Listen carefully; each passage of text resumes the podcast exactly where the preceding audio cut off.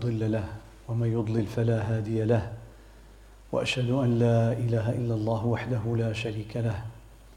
وأشهد أن محمدا عبده ورسوله. يا أيها الذين آمنوا اتقوا الله حق تقاته ولا تموتن إلا وأنتم مسلمون.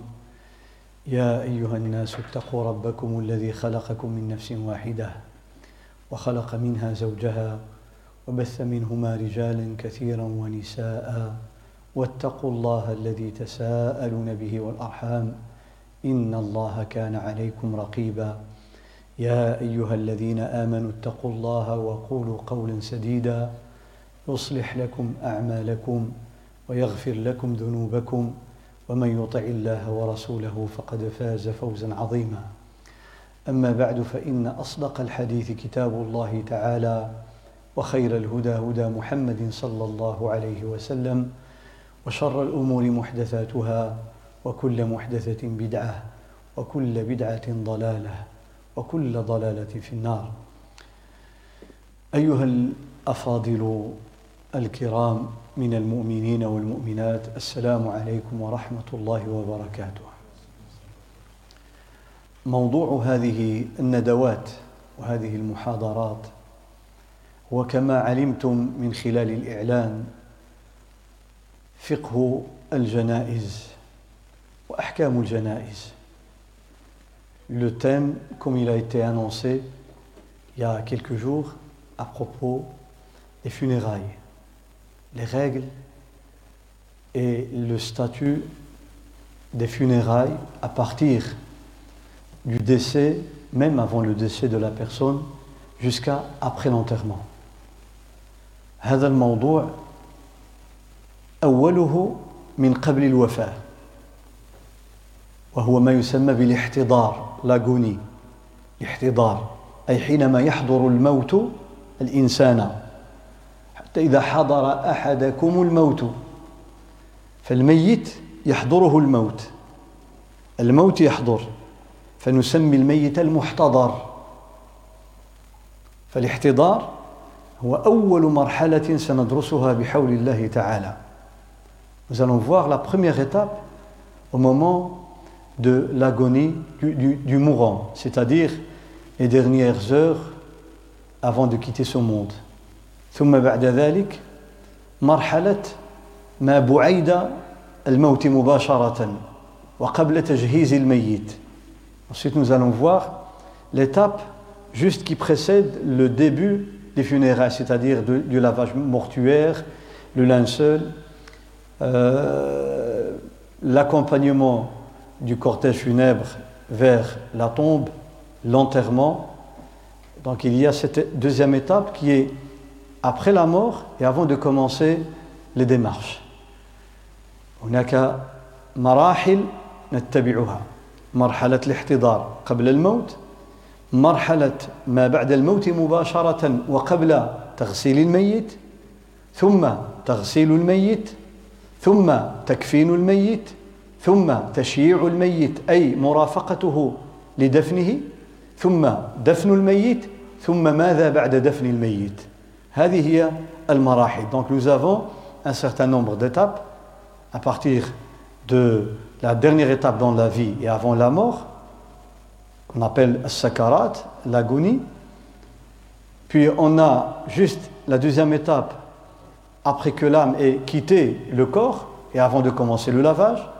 La troisième étape, c'est le lavage. La quatrième, c'est mettre le linceul. La cinquième, c'est accompagner le défunt. La sixième, c'est l'enterrement. Et la septième, c'est après l'enterrement.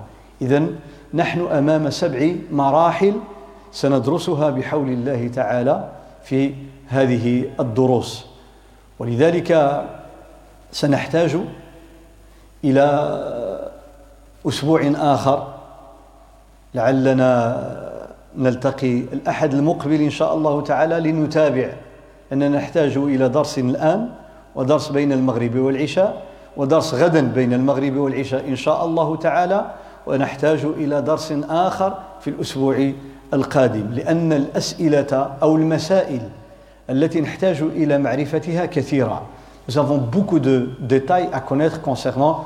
Je ne parle pas des choses principales, là nous avons trois séances aujourd'hui, deux, demain une séance, et nous aurons besoin encore d'une ou deux séances pour traiter des détails et des questions-réponses. لأننا نحتاج إلى معرفة كثير من المسائل ونحن في السنتين الأخيرتين قد ابتلينا بكثرة الموتى نسأل الله تعالى أن يرفع عنا هذا البلاء وابتلينا بفرض دفن الميت حيث يموت. وبالتالي كثير من الناس ما كانوا ينتظرون أن يروا مثل هذه الأحوال فيتساءلون ماذا نفعل بالميت؟ من يغسله؟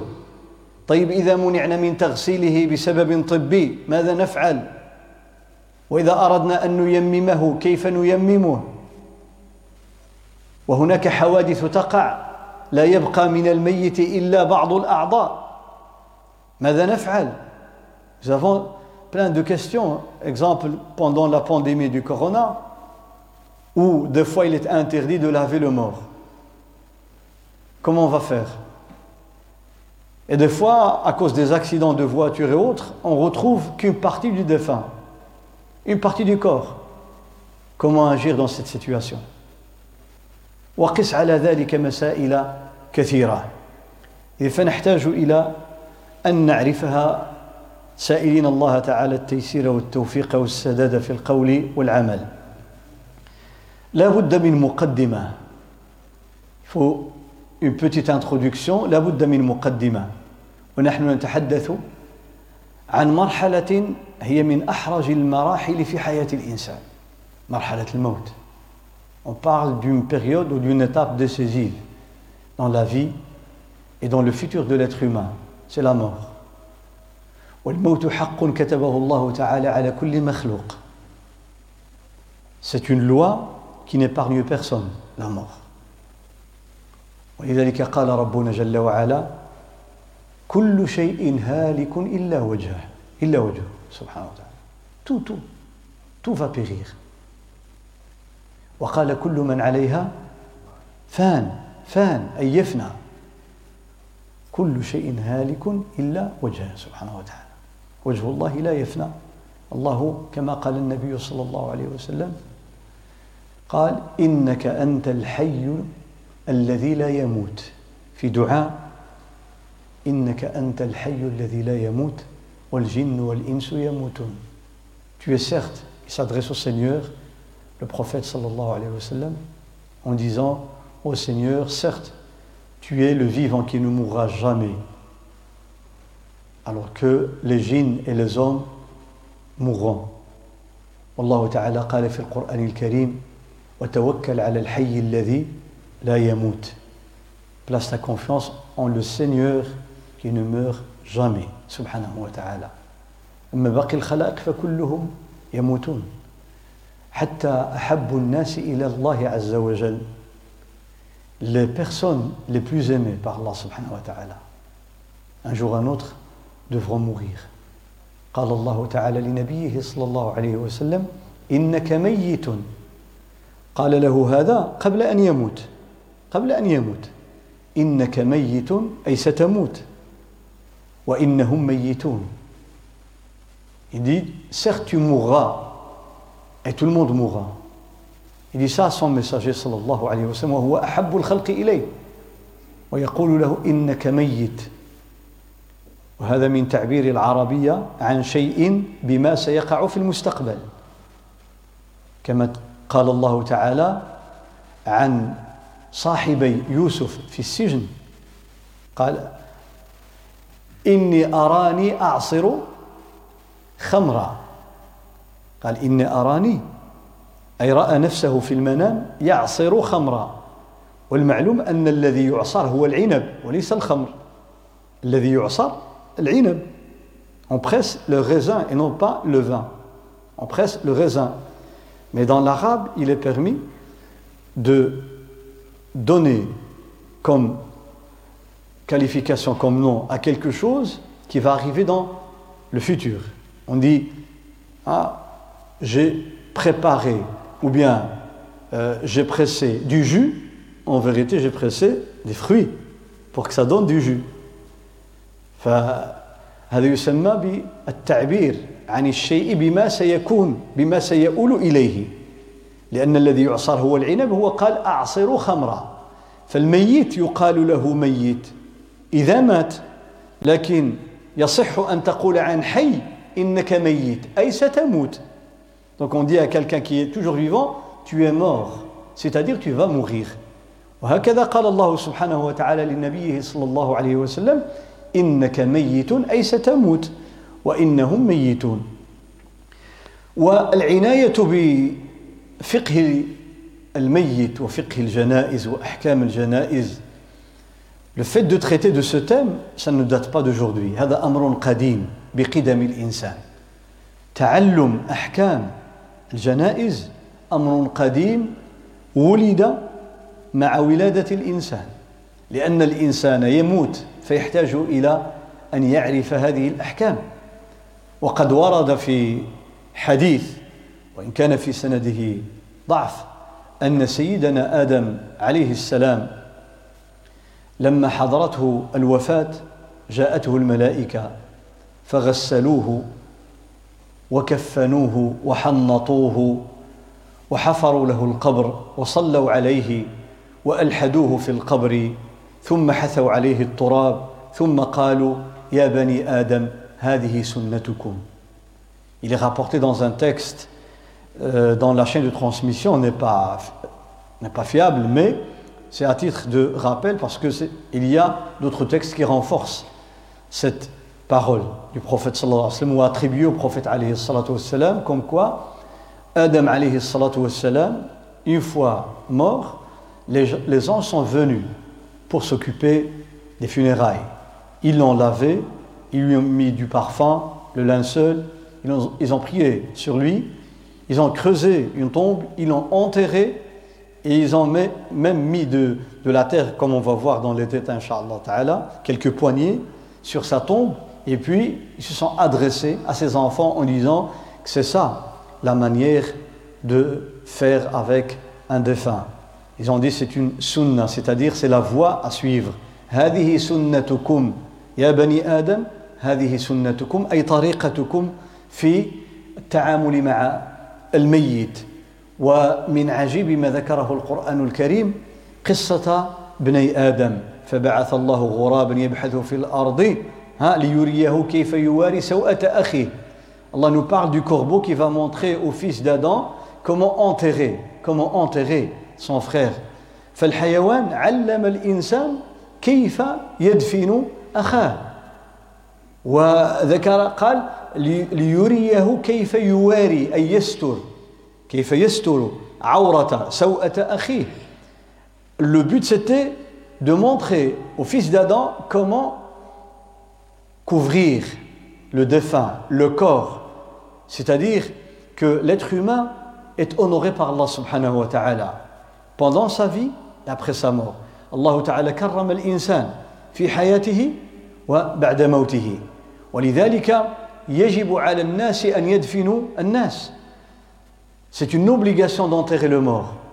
بل قال أهل العلم على المسلم أن يدفن الإنسان ولو لم يكن مسلماً إذا لم يوجد من يدفنه من أهل ملته فعلى المسلمين أن يدفنوه Nous savons disent que s'il n'y a pas quelqu'un pour enterrer un non-musulman, quelqu'un de sa famille ou de sa religion, les musulmans sont obligés de le faire. Pourquoi Parce que l'être humain, il a cette valeur aux yeux d'Allah subhanahu wa ta'ala.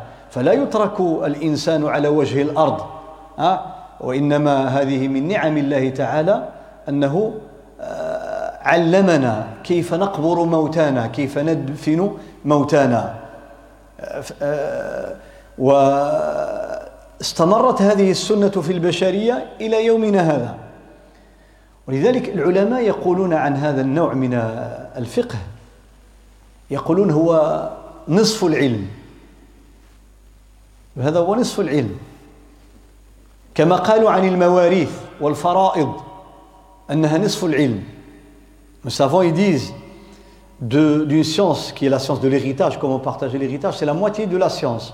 Eh bien, c'est la même chose quand on parle des funérailles. لماذا؟ قالوا لأن الدين جاء ليسير حياة الإنسان ويعلمه كيف يتعامل في هذه الحياة وكذلك بعد الموت فالإنسان يمر بمرحلتين مرحلة الحياة ومرحلة الموت. هناك فقه الحياة وهناك فقه الموت. فقه الحياة الطهارة حينما يتوضأ ويتيمم ويغتسل بنفسه وحينما يصلي بنفسه ويصوم بنفسه ويزكي ويحج ويعتمر بنفسه ويتعامل بيعا وشراء وغير ذلك بنفسه. Quand il est vivant, c'est lui qui agit lui-même. C'est lui qui fait ses ablutions, c'est lui qui fait sa lotion, son lavage, c'est lui qui prie, c'est lui qui fait la zakat, c'est lui qui fait le umrah, le hajj, c'est lui qui récite le Coran, c'est lui qui achète, qui vend, qui fait toutes les sortes de transactions. Là, on a une partie de la jurisprudence. Mais on a encore une autre partie qui s'occupe de l'être humain quand il est mort. وهناك فقه يتعلق بالإنسان المسلم الميت إذا مات كتقسيم تركته le partage de son héritage. وكذلك أحكام الجنائز. حتى إن الإمام أبا جعفر الطحاوي رحمه الله وهو من أكابر علماء الحنفية un des grands érudits de l'école de Abu Hanifa الإمام أبو جعفر الطحاوي صاحب العقيدة الطحاوية المشهورة وصاحب مشكل الآثار ومعرفة الآثار. Il a des grands ouvrages dans le hadith فقيه محدث كبير عالم كبير. حينما كتب في أبواب الفقه وقد جارت سنة العلماء الفقهاء إذا كتبوا في الفقه أن يجعلوا لكل جزء كتابا كتاب الطهارة كتاب الصلاة كتاب الزكاة كتاب الصيام كتاب الحج. كتاب الأيمان والنذور كتاب الزواج أو النكاح كتاب البيوع كتاب القضاء كتاب الحدود Donc, subhanallah, ils appellent chaque grand chapitre un livre. livre de la purification, le livre de la prière, le livre de l'aumône légal, le livre du jeûne, le livre du pèlerinage. On parle de livre, c'est-à-dire un grand chapitre. يعني لو تتبعنا هذا الترتيب الجنازة في أي كتاب ستكون؟ Dans quel livre on va placer le janaza فين نعملوها؟ في؟ واش كتاب الطهارة ولا الصلاة ولا الزكاة ولا الصيام ولا الحج؟ دون كيل ليفر الطهارة وسيلة هناك ما هو أهم اللي هي الصلاه صلاة الجنازة. إحنا كنتكلموا على صلاة الجنازة. On parle صلاة الجنازة. Normalement on le classe dans le livre de la prière. وهذا ما عليه كثير بل أكثر الفقهاء.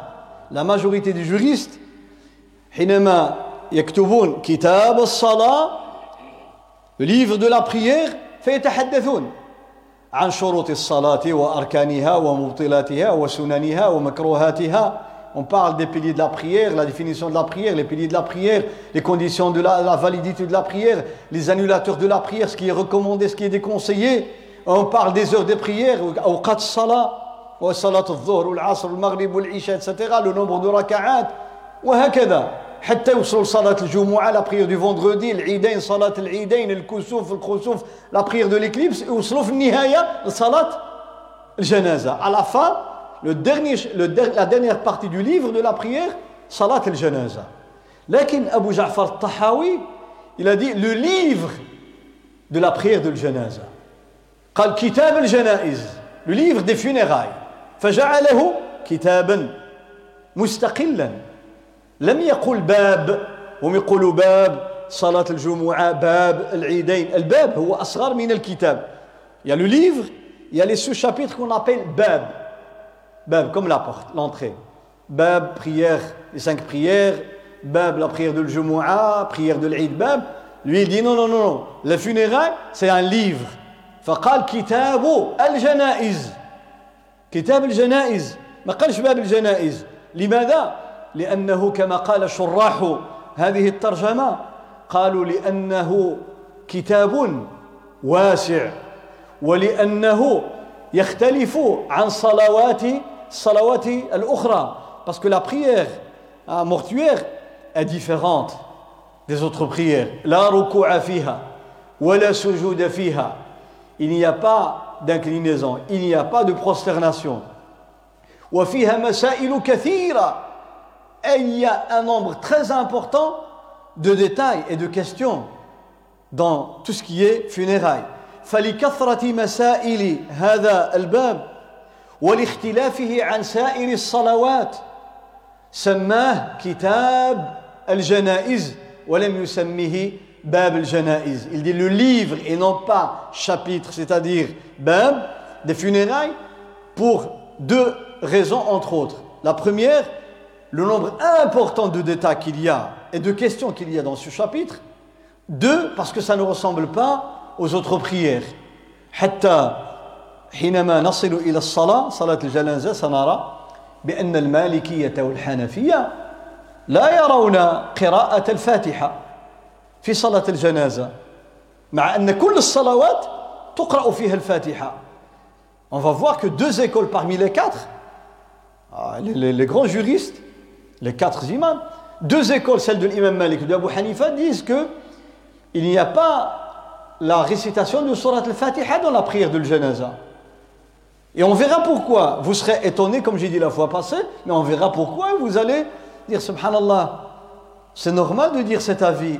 Et c'est normal de dire qu'on lit Al-Fatiha. Chacun a ses références authentiques. فإذا كانت هذه الصلاة على مذهب مالك وأبي حنيفة لا تقرأ فيها الفاتحة طيب تختلف عن سائر الصلاة الصلوات. Donc ce n'est pas comme les autres prières. لا ركوع وكل الصلوات فيها ركوع لا سجود. وكل الصلوات فيها سجود. A la prosternation dans toutes les prières. L'inclinaison dans toutes les prières excepté la prière mortuaire. فقال العلماء كتاب الجنائز. ها كما قال الإمام الطحاوي رحمه الله تعالى. أما الأمر الآخر الذي ينبغي أن يقال في هذه المقدمة وهو التذكير بالفضل العظيم والأجر الجزيل الوافر الذي جعله الله تعالى في من يعتني بأخيه الميت.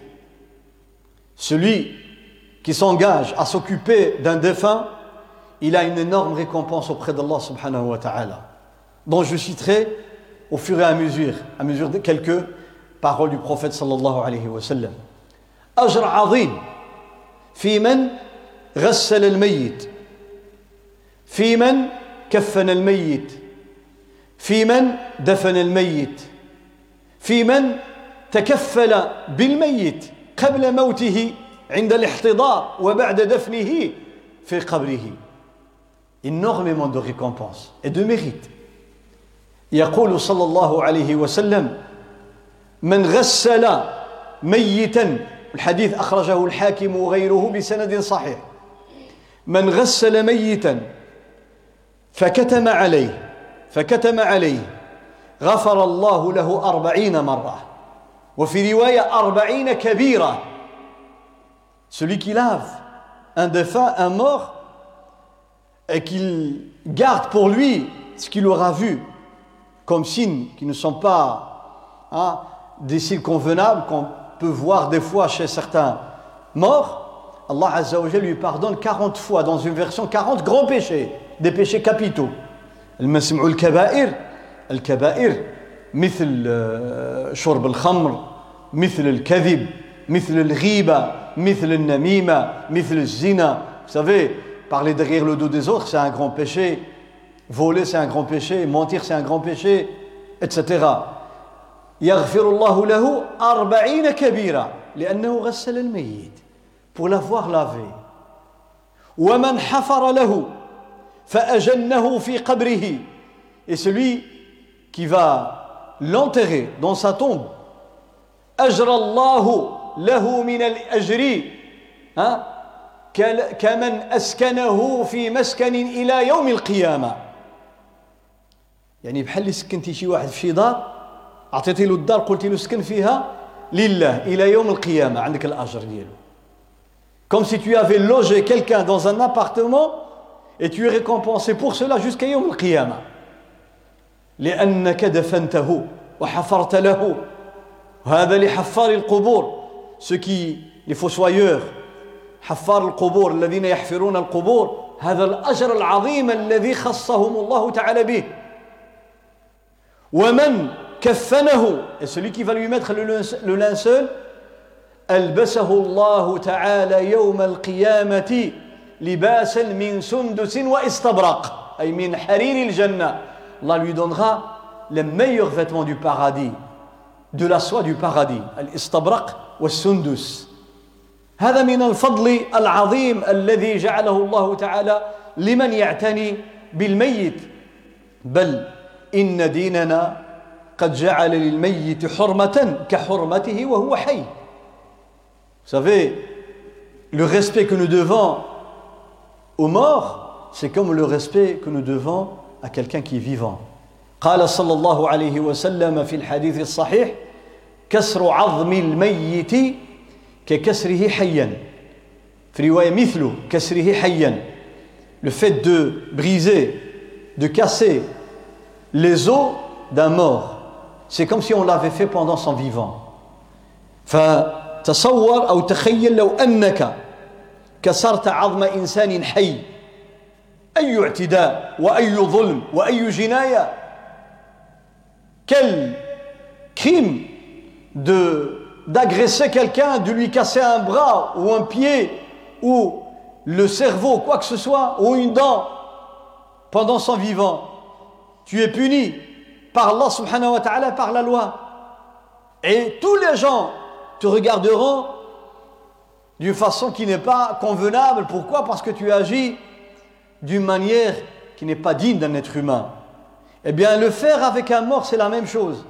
فكسر عظم الميت هذا احترام الميت لا نكسر له عظما أي فيه إشارة لابد أن نلتقطها il y a un signal qu'il faut capter quand le prophète sallallahu alayhi wa sallam parle de cette manière c'est pour dire que celui qui va s'occuper du lavage du mort et de l'accompagnement du défunt et de l'enterrement doit être quelqu'un qui connaît les règles et quelqu'un qui va le faire avec douceur. Il ne peut pas être violent envers le mort, de faire n'importe quoi, de le faire tomber, de courir avec. أي أن الذي ينبغي أن يتكفل بغسل الميت وتكفينه ودفنه وحمله إلى القبر. لابد أن يكون عارفا بأحكام الجنائز وأن يستعمل الرفق la douceur الرفق لأنه إذا أسرع كثيرا بالميت سيسقط الميت وهذا اعتداء. وإذا أهمل قواعد الرفق في غسله أو تغسيله ربما أسقطه على الأرض. فلذلك لا بد أن يكون ذا رفق choisir qui va faire le lavage et on verra des cas vécus aujourd'hui des gens qui font n'importe quoi hein, durant le lavage سأذكر لكم des témoignages des témoignages comment certains juste pour faire vite et passer un maximum de lavage من أجل المال أحيانا الناس قد يسيئون ممن ليسوا من أهل هذا الشأن C'est pour ça que quand on fait appel à quelqu'un, surtout les imams, ils sont connaisseurs. ولكن حينما يأتي Quand je dis les imams, ils connaissent, tu peux ne pas être un imam, mais il faut juste apprendre أن يتعلم الإنسان ثم هنا أفتح القوسين فأقول للأحباب الكرام مثل هذه الأمور على الأقل أن يتعلم المسلم ما يحتاج إليه قد لا يعرف التفصيلات الفقهية لا يسأل لكن أن يعرف كيف يغسل وكيف يكفن وكيف يحمل الميت كيف يصلي nous avons un strict minimum à apprendre un strict minimum dans chaque famille. Comment laver le mort, agir avant la mort et après la mort, comment le laver, comment mettre le linceul, comment l'accompagner ou le porter et comment l'enterrer. Ce n'est pas difficile. هذا الأمر سهل سهل جدا أن نتعلمه وهذه طريقة الإسلام Dans l'islam, les rites et les actes d'adoration qui incombent à chacun de nous, l'islam les a rendus faciles et simples à apprendre. الأحكام الشرعية التي هذه قاعدة في ديننا الأحكام الشرعية التي يحتاج إليها كل مسلم ومسلمة والحد الأدنى يعني اللي كيسموه لو مينيموم الحد الأدنى الذي يحتاج إليه كل مسلم هذا يسره الله سبحانه وتعالى الصلاة التي هي عماد الدين savez, on parle en islam dans un hadith, الصلاة, la prière, عماد. عماد c'est le pilier central. تعرفوا العماد؟ هذا هذه كلمة عربية وقلت لكم غير ما مر إن القرآن الكريم الذي نزل بلسان عربي مبين. والنبي صلى الله عليه وسلم الذي هو خير وأفصح من نطق بالضاد باللغة العربية. يستعمل الكلمات التي كانت تستعمل في البيئة العربية وفي صحراء العرب كانوا ينصبون الخيمه ويربطونها بالحبل ويضربون الأوتاد لتثبيتها وحتى ترتفع يجعلون في وسطها عمودا فإذا سقط العمود سقطت الخيمة Retenez le langage, la langue, hein, la philosophie de la langue arabe. Elle a repris les mots qu'on utilisait dans la péninsule arabique, c'est-à-dire dans un environnement du désert et autres. Puisque c'était souvent dans la campagne, il y avait les nomades, eh bien on utilisait la tente. Il faut des pieux, des piquets, il faut des cordes, hein? il faut un poteau central, un pilier central pour dresser la tente. Et on reprend les mêmes termes. فالنبي صلى الله عليه وسلم حينما قال عن الصلاة عماد الدين أخذها من هذا المعنى عماد le pilier central ça veut dire إذا سقط هذا العمود سقطت الخيمة حتى نفهم استعمال الكلمات فنحن حينما نتحدث عن صلاة الجنازة نتحدث عن هذا الفقه الذي ينبغي أن نتعلم الحد الأدنى منه donc moi je vais procéder de la manière suivante c'est donner chaque fois le strict minimum et puis la meilleure manière dans chaque partie après dans les questions-réponses je vais rentrer dans les détails. فإذا سنتتبع هذه الطريقة نتبع هذه الطريقة أن أذكر الاشياء التي نحتاج اليها ويحتاج اليها كل مسلم ويستطيع كل مسلم ان يعرفها. ثم بعد ذلك ساتحدث في درس الاسئله والاجوبه عن التفاصيل.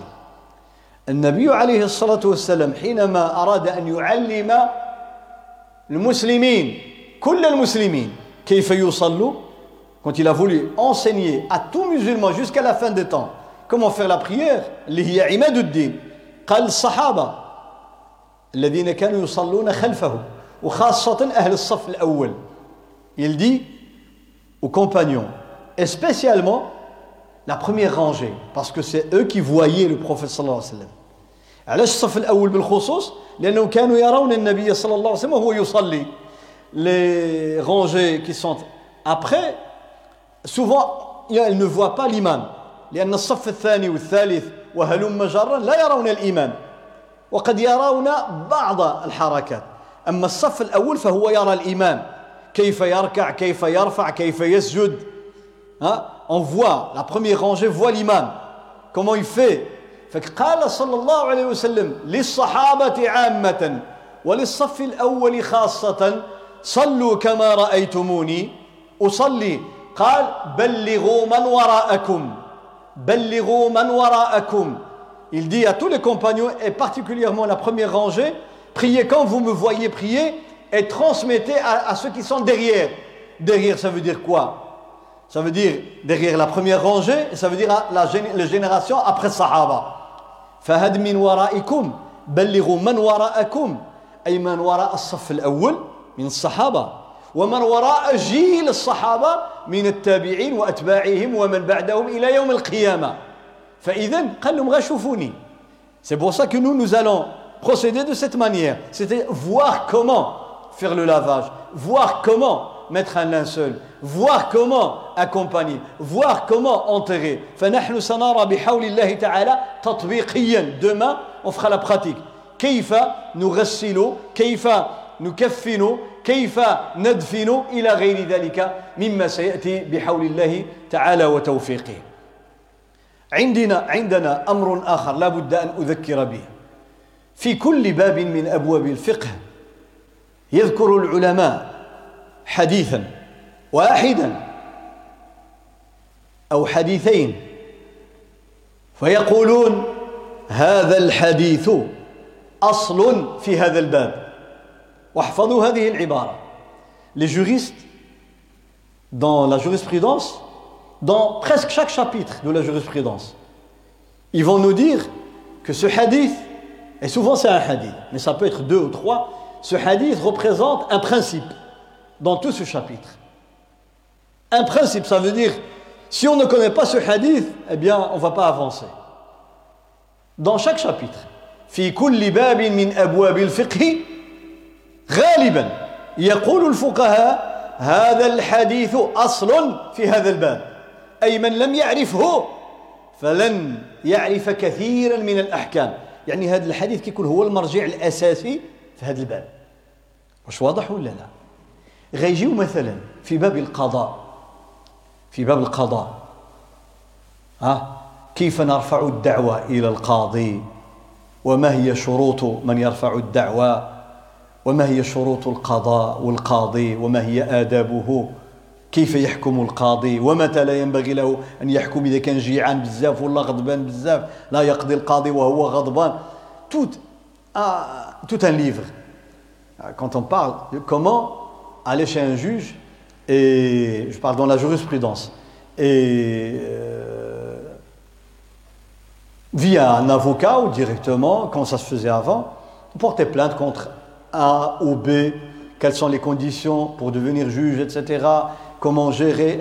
Oui, تكلموا على الحاجب ديال القاضي والمترجم ديال القاضي والكاتب ديال القاضي وكذا المهم سي توت ان سيستيم ils disent dans tout ce chapitre كل هذا كتاب القضاء كيجيبوا لنا حديث واحد يا حديث باش تعرفوا النبي صلى الله عليه وسلم الذي قال اوتيت جوامع الكلم كلام قليل ولكن المعاني كثيرة le prophète sallallahu alayhi wa sallam il dit Allah il m'a donné cette capacité de vous donner un maximum un maximum d'enseignement avec un minimum de phrases on peut écrire un ouvrage un volume juste pour ce hadith هذا الحديث هذا لما جاءوا العلماء يشرحوه عملوا فيه كتاب كتاب مجلد حديث واحد اللي هو حديث البينة على من ادعى Celui qui prétend, c'est-à-dire porte plainte contre quelqu'un, il est obligé d'apporter une preuve de témoin ou bien des aveux إما اعتراف البينة اعترف اللي ارتكب اعترف انت تمشي عند القاضي تقول له فلان الدليل متاعي يقول لك البينة أرى البينة عندك الشهود اعترف لك الإقرار Tu dis, tu vas dire qu'un tel, par exemple, il m'a volé mon portefeuille, tu dis, apporte la preuve. Ou bien des témoins. Al-Bayyina, ça s'appelle Al-Bayyina. Ala man idda'a. طيب يا اخو كيقول لا انا بريء l'autre qui dit non moi je suis innocent eh bien الشرع كيقول له واليمين على من انكر يجور يقول والله je l'ai rien fait والله c'est pas vrai يحلف يحلف دون الدخول في التفاصيل اذا هذا حديث اصل On parle d'un principe Fondamental dans ce chapitre. Si on va dans les transactions financières في الباب ديال البيوع والشراء يقول العلماء كما يقول الإمام النووي في شرحه على صحيح مسلم يقول في حديث نهى النبي صلى الله عليه وسلم عن بيع الغرر عن بيع الغرر vendre quelque chose aléatoire dont on ne connaît pas ça va aboutir ou pas.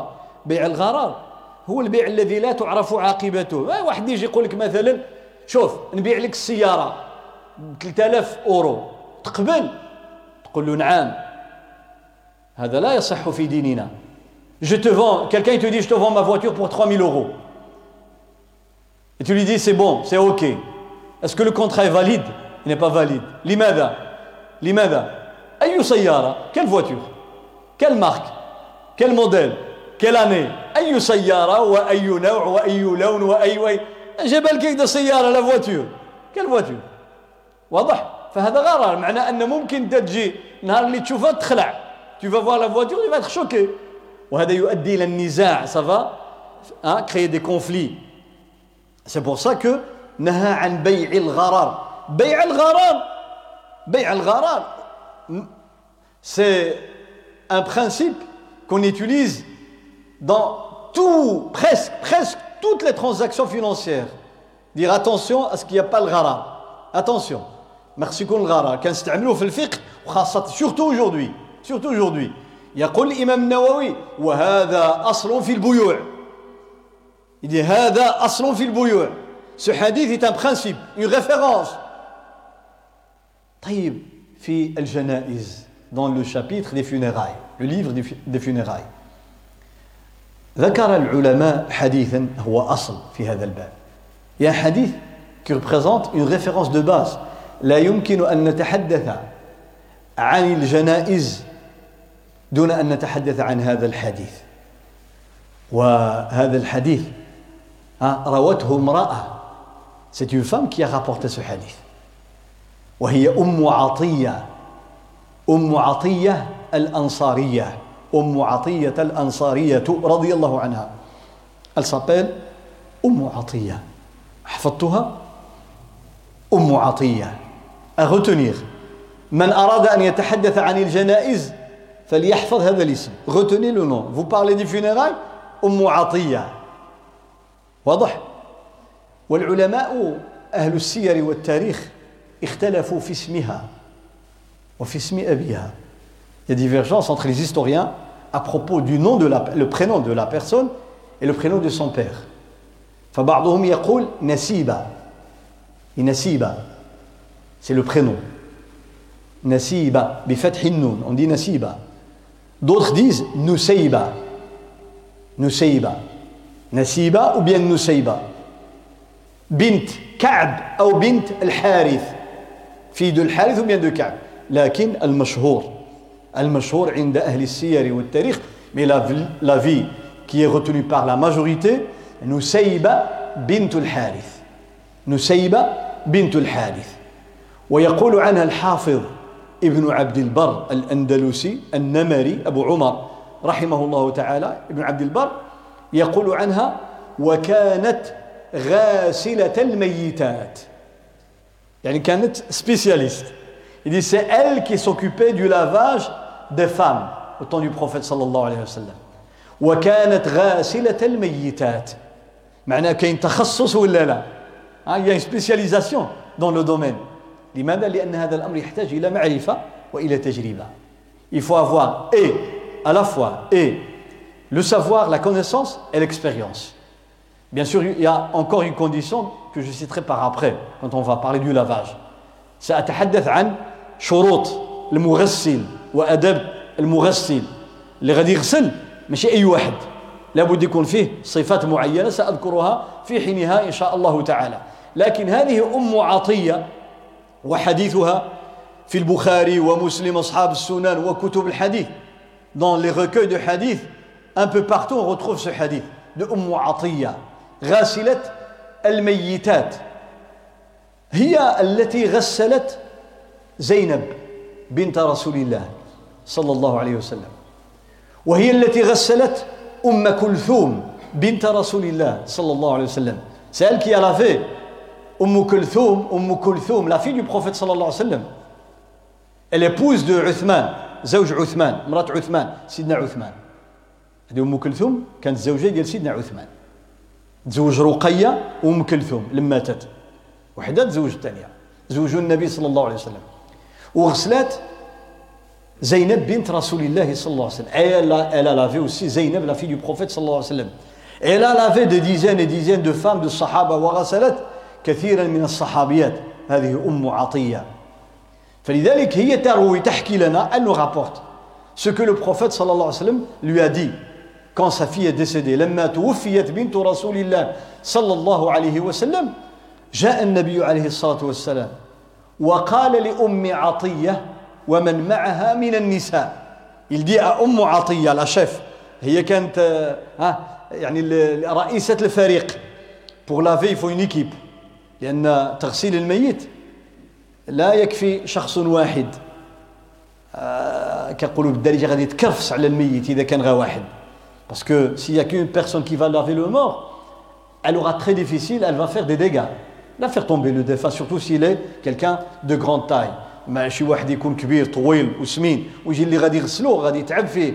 كيفاش غادي يعمل باش يشدوه باش يقلبوه باش ça sera très difficile il va faire plus de dégâts chose. فلذلك يحتاج إلى مساعد. آه؟ إلى مساعد أو أكثر. On a besoin d'une personne ou même plus. أم عطية كان معها فريق. Elle avait avec elle 3 4 personnes. أم عطية. حتى في تجهيز النبي صلى الله عليه وسلم كان علي رضي الله عنه والعباس رضي الله عنه والفضل رضي الله عنه وشقران مولى أي خادم الرسول صلى الله عليه وسلم Quand on, on, voulait, on a voulu se laver, laver le prophète sallallahu alayhi wa sallam, il y avait toute une équipe. Je viens de citer les noms. Son oncle Al-Abbas, son cousin Ali, il y avait Al-Fadl, le cousin du prophète صلى الله عليه وسلم, il y avait le, un servant du prophète صلى الله عليه وسلم, Shukran, مولى رسول الله صلى الله عليه وسلم. إلى إلى جماعة على الأقل اثنان au moins deux personnes ليس كما يظن الناس يقول لك لا ما يدخل معنا حد أنا كيف ما يدخل معك حد؟ كيفاش غتعمل له؟ comment tu vas faire تحتاج إلى من ولذلك النبي صلى الله عليه وسلم أمر أم عطية والنسوة اللاتي كن معها ses femmes اغسلنها. Il va nous apprendre comment faire le lavage. اغسلنها ها ثلاثا أو خمسا. أو سبعا أو أكثر من ذلك إن رأيتن ذلك. واجعلنا ها في الأولى في الغسلة الأولى والثانية سدرا. قال اغسلنها بماء وسدر واجعلنا في الآخرة كافورا أو شيئا من كافور. يقول غسلوها إما ثلاثة المرات ولا خمسة ولا سبعة أو لا أكثر من هذا الشيء. إذا كان محتاجين ليه. باقي النجاسة مثلا كتخرج. سنرى اختلاف العلماء في هذا. ويقول غسلوها أي في الأول ذاك الغسلة الأولى والثانية غسلوها بماء وسدر. غادي نعملوا الماء نعملوا فيه السدر وسنرى ذلك إن شاء الله تعالى. لكن الغسلة الأخيرة عملوا فيها الكافور. دونك il dit lavez le défunt trois fois. Ou bien cinq fois. Ou bien sept fois. ou même plus s'il est nécessaire le laver d'abord avec de l'eau et du cidre et on verra demain c'est quoi Le dernier lavage, on met du camphre, du parfum, un genre de parfum qu'on verra demain, Inch'Allah subhanahu wa ta'ala. هذا حديث أمي عطية ويقول وابدأنا منين غنبداو on commence par quoi le lavage بميامنها par le côté droit وبمواضع الصلاة أو الوضوء منها بمواضع الوضوء منها نبداو الاول بالاماكن اللي كانت كتغسلها لما كانت في الحياه لما تبغي توضا معنا غادي نوضيوه الاول il est commencé par le côté droit chaque fois les membres droits et commencer par les membres qu'on lavait quand on faisait les ablutions ça veut dire on commence par les ablutions et puis on fait le lavage معنى ان غسل الميت كغسل الجنا الجنابه ça veut dire on lave le mort comme on fait le lavage de la grande impureté de l'janaba d'abord les ablutions ensuite le lavage إذ نتوضأ ثم نغتسل من الجنابة كذلك الميت نوضئه ثم نغسله كما قال النبي صلى الله عليه وسلم لأم عطية وهذا الحديث هو أصل في هذا الباب فنرجع إليه في أحكام كثيرة donc on reviendra sur ce hadith chaque fois chaque fois chaque fois notamment dans le lavage et de la lotion mortuaire. فإذا معرفة هذه الأشياء في المقدمات لا بد منها. أول مرحلة ينبغي أن نعرفها donc la première chose à, à connaître c'est avant la mort قبل الموت. ما يسمى بمرحلة الاحتضار. الاحتضار. ماشي ضا. اللسان ديالك ما يجيش هنا. ضا. لا. ضا. اللسان يطلع الفوق احتضار من حضر ماشي حضر حضارة؟ إذا قلت حضارة معناها منع. المحظور هو الممنوع. ضا لكن ضا حضر يعني جاء. La prononciation change le sens du terme. آه يعني شي واحد قال له زعما علاش كتقراو القرآن نتوما تقولوا لنا أحكام التجويد التفخيم والترقيق هذه تقراها راء وهذه راء ها؟ وهذه آه لا وهذه لا. علاش؟ قال قرأ كيف ما جات. قال له أنتم في الدارجة. البوله اللي كيسميوها البوله إذا رققتي داك الباء اش غتولي المهم فهمتوا دونك nous avons besoin de cette de connaître la première étape c'est le moment de l'agonie avant avant la séparation parce que la définition de la mort comme dit Ibn al-Qayyim rahimahullah il dit la mort c'est pas la disparition de l'âme l'âme une fois créée par Allah subhanahu wa ta'ala, elle ne meurt jamais. يقول أهل العلم إن الروح هذه من المخلوقات التي لا تموت بعد أن خلقها الله. Il y a des choses qui ne vont jamais périr après leur création. والعلماء عندهم كلام جميل في المخلوقات التي لا تفنى بعد أن خلقها الله. Ils disent il y a des créatures qu'Allah Ta'ala une fois qu'il les a créées elles ne vont jamais périr c'est des exceptions قالوا هذا استثناء كل شيء هالك كل من عليها فان قالوا هذا هو القاعدة العامة لا règle générale que tout va périr لكن كاين استثناء بحالاش القلم الذي يكتب المقادير la plume avec laquelle les anges ont écrit où Allah subhanahu wa ta'ala a écrit la prédestination les tablettes réservées le mahfouz la yafna alors il va rester العرش العرش أعظم مخلوق la plus grande créature créée par Allah c'est laquelle le trône d'Allah subhanahu wa ta'ala il ne va pas disparaître العرش d'Allah subhanahu wa ta'ala ما عمرو يزول من نهار اللي خلق الله غادي يبقى الجنة le paradis ها? الجنة لن تفنى. وقس على ذلك. قالوا كذلك الروح. Ils ont dit l'âme une fois créée elle reste. والروح قد خلقها الله تعالى يوم خلق آدم.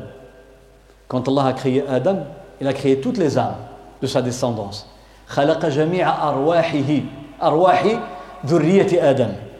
ولذلك لما وضع الله تعالى نسم آدم أو بني آدم أرواح بني آدم بين يدي آدم.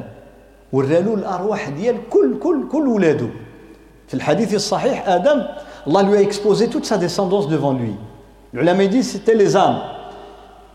هاد الملايير وحنا كنا تما on était là présents ها؟ فرأى ها؟ أحد أبنائه يعني الذرية ديالو عليه نور أكثر il a vu un de ses descendants il avait beaucoup de lumière قال يا رب من هذا قال هذا ولدك داود dit c'est ton fils ton descendant Daoud alayhi salam ça veut dire que le, le prophète le roi prophète David Daoud a une particularité معنى هذا شرف لسيدنا داود عليه السلام أنه ذكر بخصوصه في هذا الحديث ها وغادي تصدق عليه سيدنا آدم بشحال آدم va lui donner parce qu'il lui dit combien tu lui as donné comme durée de vie قال شحال كتبتي له يعيش قال 60 عام 60 ans آدم تخلع قال له ألف عام ولدي مسكين اه الأب هذا regarde سبحان الله la clémence qu'Allah Ta'ala a donné aux parents dans leur cœur.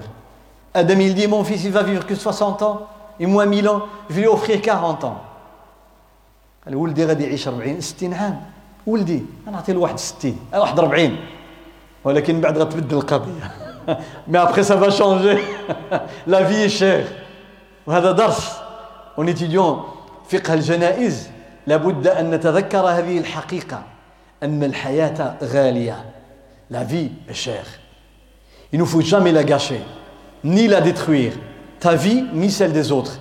إياك ثم إياك إذا نسيت ردوني القصة آدم وداود إذا نسيت.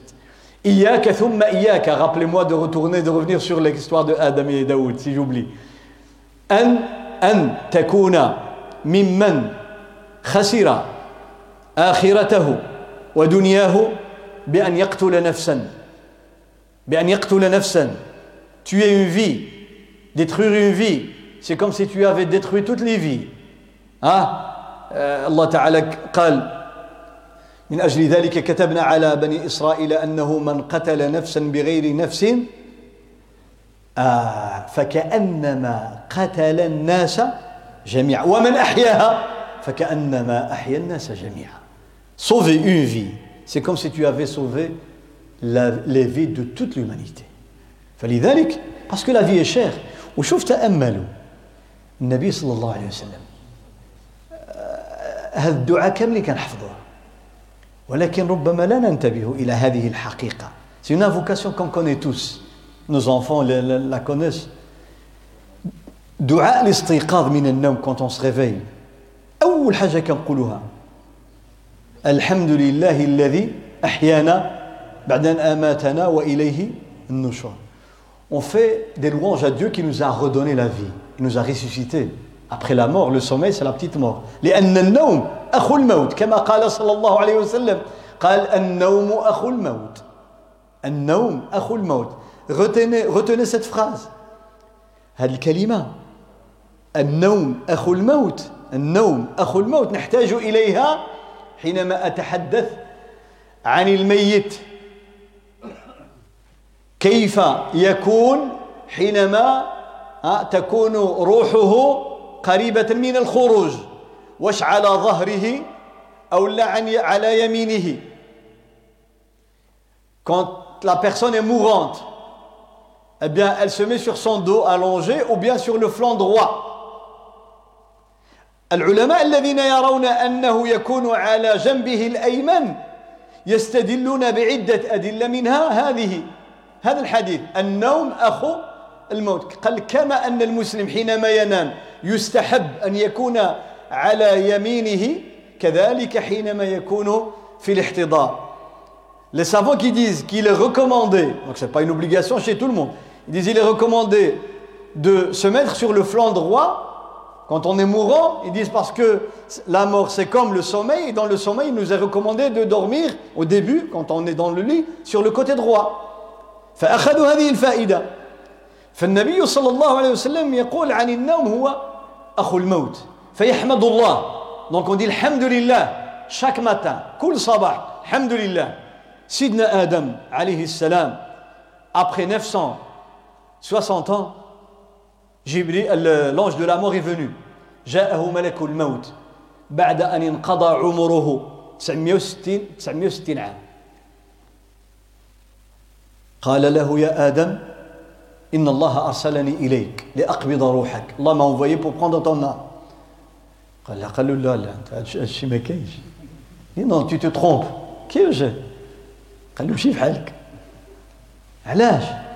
يقول la façon de parler quand je décris de cette manière قال بقي لي 40 سنة. Il me reste encore 40 ans à vivre. Parce que Adam savait qu'Allah lui a donné 1000 ans. الله تعالى، أخبره أنه سيعيش ألف سنة. L'ange de la mort va lui rappeler قال يا آدم أنسيت أنك قد وهبتها ولدك داود؟ T'as t'as donné 40 années à داود قال له واش كاين شي واحد كيعطي العمر ديالو لشي واحد؟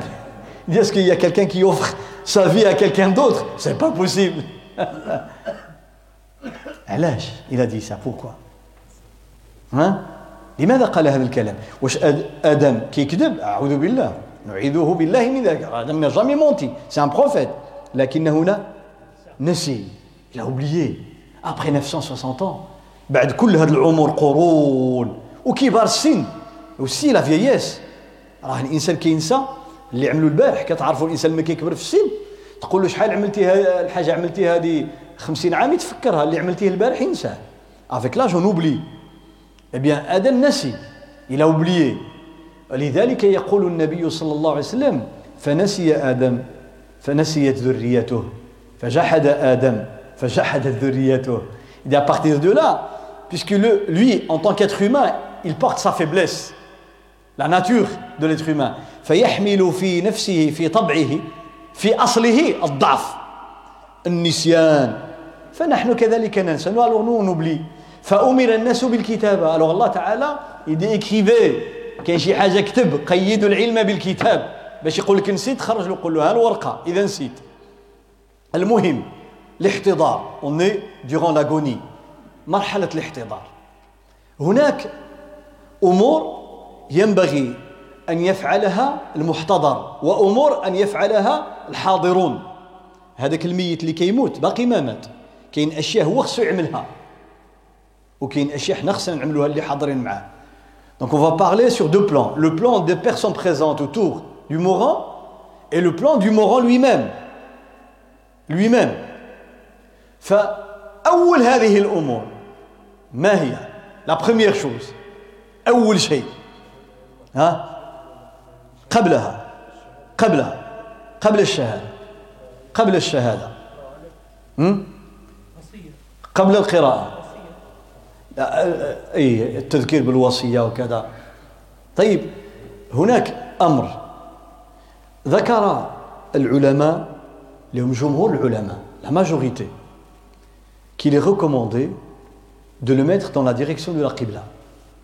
قالوا نوجهه إلى القبلة. هذا رأي جمهور العلماء. نوجهه إلى القبلة. Retenez.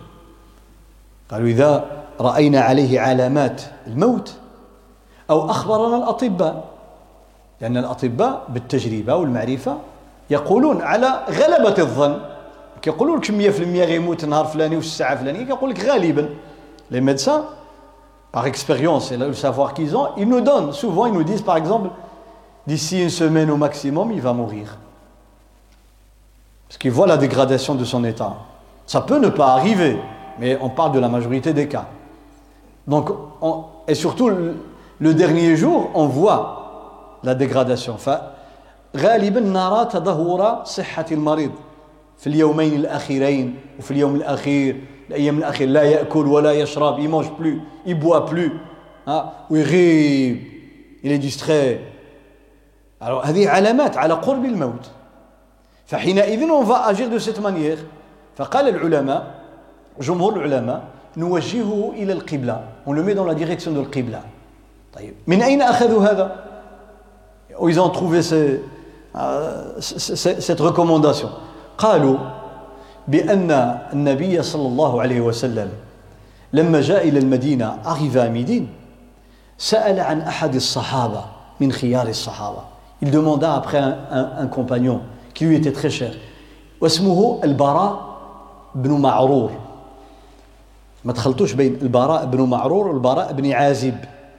البراء بن عازب هو اللي غادي يروي لنا حديث طويل فيما يتعلق بالقبر ونعيمه وعذابه Ne pas confondre El Bara, fils de Azib, et El Bara, fils de Ma'rour. Je parle du deuxième. Quant au premier, c'est lui qui va rapporter le hadith le plus long dans tout ce qui se passe dans la tombe et au moment de l'agonie. Je parle de Al-Bara ibn Ma'rour. Al-Bara ibn Ma'rour, radiallahu anhu, سأل عنه النبي صلى الله عليه وسلم فقيل له ها إنه مات. Il lui a dit qu'il est, il est mort. وأنه أوصى حينما كان في الاحتضار quand il était dans l'agonie أوصى من حوله أن يوجهه إلى القبلة il dit à son entourage de le mettre dans la direction de القبلة فقال النبي صلى الله عليه وسلم أصاب الفطرة il est sur la fitra sur la voie naturelle de la créature comme elle a été créée par Allah subhanahu wa ta'ala avant, avant d'être déviée قال أصاب الفطرة فأخذ العلماء جمهور العلماء من هذا أنه يستحب توجيه الميت, توجيه الميت إلى القبلة واضح وخالف بعض أهل العلم خالف بعض أهل العلم فقالوا لا لا يستحب Il y a des savants, des grands savants qui disent que ce n'est pas recommandé.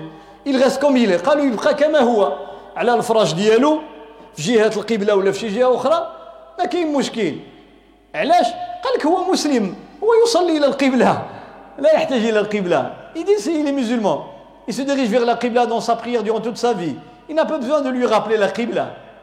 قالوا لا يحتاج إلى هذا قالوا ولا ليس في ذلك حديث صحيح عن النبي صلى الله عليه وسلم مع أن الحديث الآخر صححه جمع من أهل العلم notre hadith il qualifié authentique par un bon nombre de, de savants de la tradition du prophète صلى الله عليه وسلم ثم قالوا إن سعيد بن المسيب وقيل المسيب رحمه الله إمام التابعين le grand érudit de Tabi'in, Saïd ibn Musayyib à Médine, كان في المدينة وهو من تلامذة عمر وفقه عمر بن الخطاب c'est l'élève de l'école de Omar بن الخطاب هو سعيد بن المسيب هذا خذا العلم ديال عمر والإمام مالك غياخذ منه ومن ابن عمر va passer chez الإمام مالك فسعيد بن المسيب لما كان في الاحتضار وجهوه القبلة à un certain moment il était parti à Ghab. فلما فاق il a vu qu'ils l'ont mis dans la direction de la qibla وجد أنهم وجهوه إلى القبلة فغضب il était en colère il dit qui a fait ça غضب قال لهم أنا مسلم اش غتوجهوني je suis musulman j'ai pas besoin de ça ردوني. فأخذ أهل العلم أنه لا يستحب ils ont dit que c'est pas recommandé. Mais la majorité disent qu'il est recommandé. وأن توجيه المسلم إلى القبلة أمر مشهور عند الصحابة والتابعين وغيرهم. فأخذ به الجمهور. هنا السؤال. كيف يوجه إلى القبلة؟ Comment le mettre face à هل يستلقي على ظهره ورجلاه إلى القبلة ووجهه إلى القبلة أم أنه يكون على جنبه الأيمن ونوجهه إلى القبلة J'explique.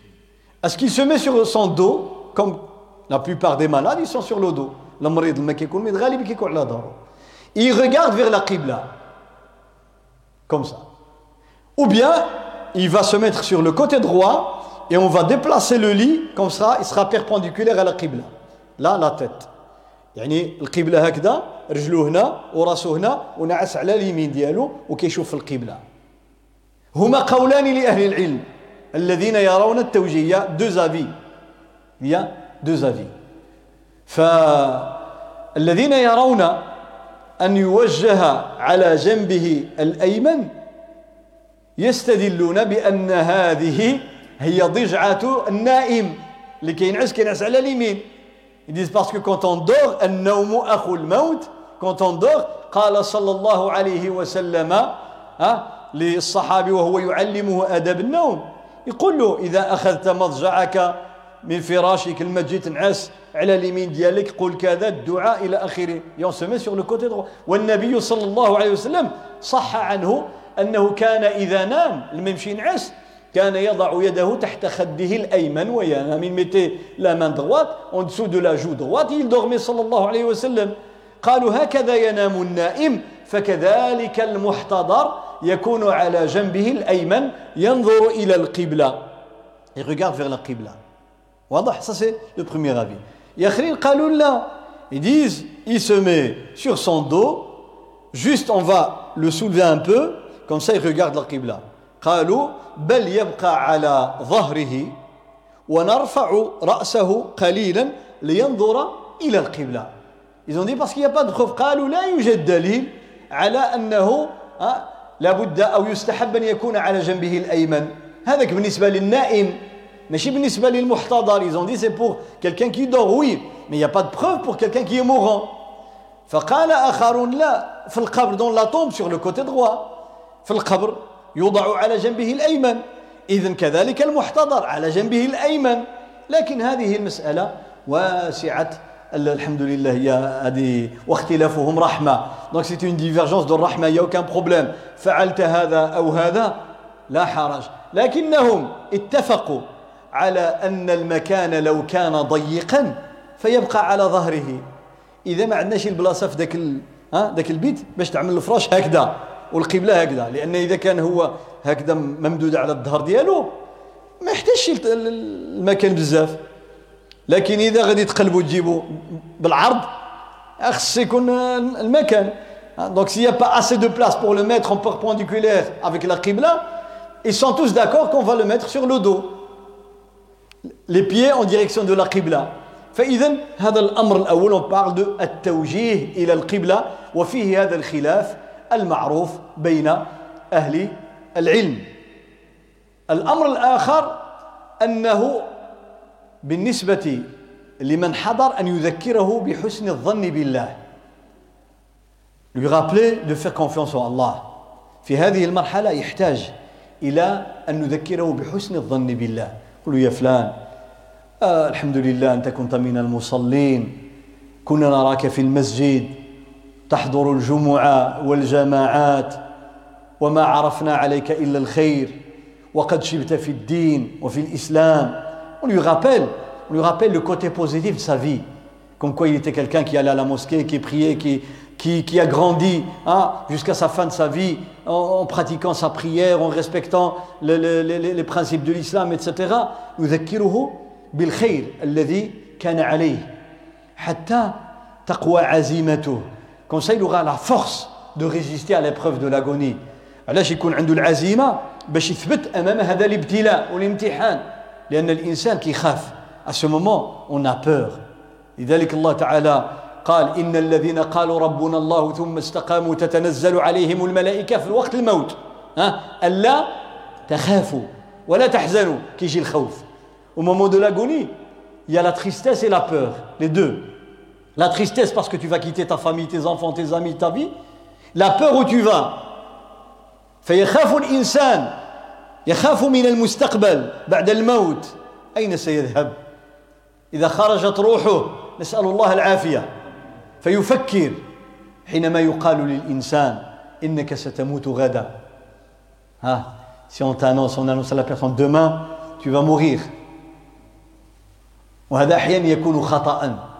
كما قال أهل العلم. Est-ce qu'on prévient le mourant comme quoi il va mourir? هل نخبر الميت بأنه سيموت؟ قال العلماء العلماء يديز que ça dépend. C'est au cas par cas. قالوا على حسب أو بحسب الشخص. حسب الشخص. إن كان هذا الميت الذي هو في الاحتضار قوي الإيمان ثابت القلب قوي العزيمة فنخبره. لا حرج. S'il est quelqu'un de fort il a une foi forte. Un caractère fort on peut lui dire نقول له بشكل غير مباشر نقول له شوف دابا ما تعرفش كتاب الله يسخسو ويجد راسو ويستعد وكذا ويكون غير خير عند الله تعالى لكن قالوا أما إذا كان هذا المحتضر ضعيف النفس ضعيف العزيمة quelqu'un qui a un caractère faible une foi mesquine faible même s'il a une forte foi mais à ce moment-là il a un caractère très très faible une personnalité faible on lui dit pas même si les médecins te le disent ne lui dis pas علاش قالوا لأن هذا قد قد يؤثر فيه فتضعف نفسه فيبدا بقول كلام لا يناسب ولا يليق وقد يسخط على الله وعلى القدر il se peut qu'il va dire des bêtises tellement il a peur il va dire non il va commencer à crier à pleurer pourquoi c'est moi qui vais mourir علاش أنا نموت يا ربي علاش واش عملت لك وكذا alors on lui dit pas فإذا هذا هذا حسب الشخص. ف إذن نذكره بحسن الظن بالله. On lui rappelle qu'il doit faire confiance en Allah سبحانه وتعالى. لأن الله تعالى يقول وأنا عند ظن عبدي بي كتظن الخير بالله غتلقى الخير. ها؟ Tu places ta confiance en Allah et tu as de l'espoir. Allah il va te le donner. و المغرب وقيل باقي له جوج دقائق ما شاء الله ما شاء الله. طيب. Vais m'arrêter sur un hadith. نوقف على واحد الحديث في غاية الأهمية يقول النبي صلى الله عليه وسلم من شهد له أربعة أبيات من جيرانه الأبيات جمع بيت إذا كان العدد قليل كنقولوا أبيات عدد أكثر من عشرة كنقولوا بيوت هذا جمع القلة وجمع الكثرة من شهد له أربعة أبيات من جيرانه الأدنين. ها؟ شوف قال لك اللي شهدوا له أربعة جيران اللي قرابين les ses quatre voisins quatre de tes voisins qui te sont ها؟ les plus proches quatre voisins témoignent pour toi. شهدوا لك أربعة الجيران ديالك. بأنك إنسان مزيان comme quoi t'es quelqu'un de bien يقول النبي صلى الله عليه وسلم غفر الله له hein?